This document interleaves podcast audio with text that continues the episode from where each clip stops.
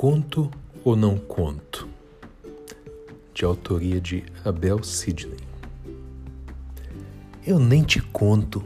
Conta, vai, conta. Está bem. Mas você promete não contar para mais ninguém? Prometo. Jura que não conto? Se eu contar, quero morrer sequinha na mesma hora. Não precisa exagerar. O que vou contar não é nada assim tão sério. Não precisa jurar. Está bem depois de muitos anos, ainda me lembro em detalhes sobre o que eu e minha prima conversamos. Éramos muito pequenas e eu passava as férias em sua casa. Nunca brincamos tanto quanto naqueles dias. Lembro ainda do segredo que ela prometeu me contar. Olha, eu vou contar, mas é segredo. Não conte para ninguém. Se você contar, eu vou ficar de mal. Eu não vou contar, já disse. O segredo não era nada sério, coisa mesmo de criança naquela idade. E ela acabou contando. Minha mãe saiu para fazer compras e eu fiz um bolo. Eu quebrei dois ovos, misturei com a farinha de trigo e o açúcar. Não deu nada certo. Com medo, eu arrumei tudo, joguei o bolo fora e até hoje minha mãe não sabe de nada. Meu Deus, sua doida! Você teve coragem de fazer uma coisa dessas? Tive. Se a minha mãe descobrir, eu não quero nem imaginar o que ela fará comigo. Posso ficar uma semana de castigo, ou até mais. A minha língua coçou. Um segredo daqueles não poderia ficar guardado. Na primeira oportunidade em que eu fiquei sozinha, procurei minha tia, que estava preparando o almoço. Tia, preciso contar uma coisa para a senhora. Pois conte, que estou ouvindo. Não posso te dar mais atenção, senão o almoço não sai. É que eu tenho um segredo para te contar e não sei se devo.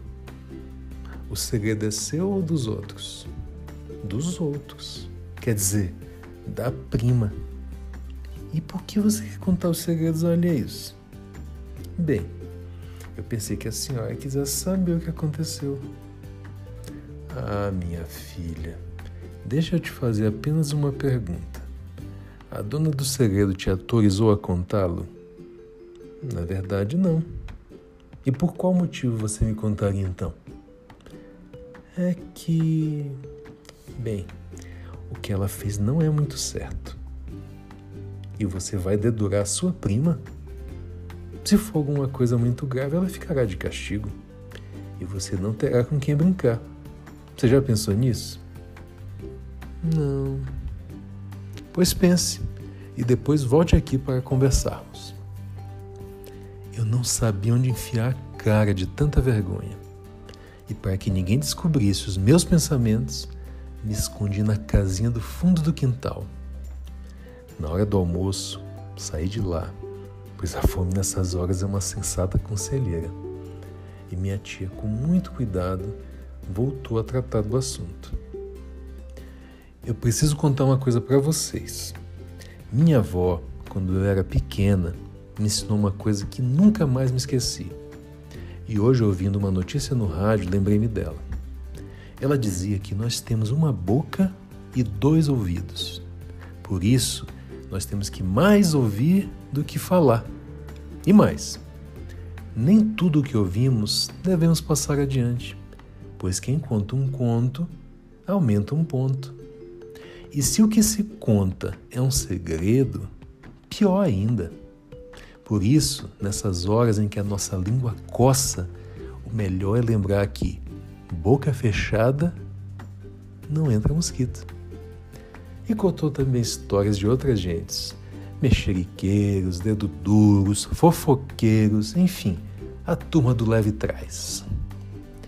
Naquela tarde, ainda preocupada que lessem os meus pensamentos, fiquei murchinha, daqui para ali, inventando o que fazer. Só no dia seguinte, quando minha prima decidiu contar para mim outro dos seus segredos, foi que eu tomei coragem de me sentar ao seu lado, bem quietinha.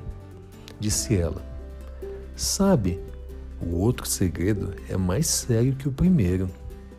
E fez suspense. Disse repentinamente que estava com sede e foi buscar água na cozinha. Depois de retornar, bebeu água bem devagarinho até recomeçar.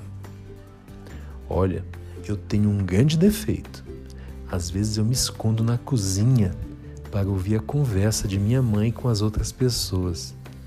E por acaso eu estava ontem, tranquilamente sentado no meu cantinho secreto, quando alguém chegou para conversar com ela. Como esta pessoa é minha conhecida e eu gosto muito dela, não posso contar o que aconteceu por lá. É uma pena. Eu só posso dizer que essa pessoa é uma língua de trapo, uma linguaruda. Nunca rimos tanto. Eu, na verdade, não sabia se me sentia agradecida ou envergonhada. E passados tantos anos, ainda hoje, nós fazemos questão de relembrar este episódio. Nossos filhos compreendem então por que somos tão amigas e cúmplices. E olha que eles nem imaginam o que ocorreu anos depois, quando éramos jovens e começamos a paquerar sem saber o mesmo cara. Bem, mas isso é segredo e eu não posso contar. Fim da história.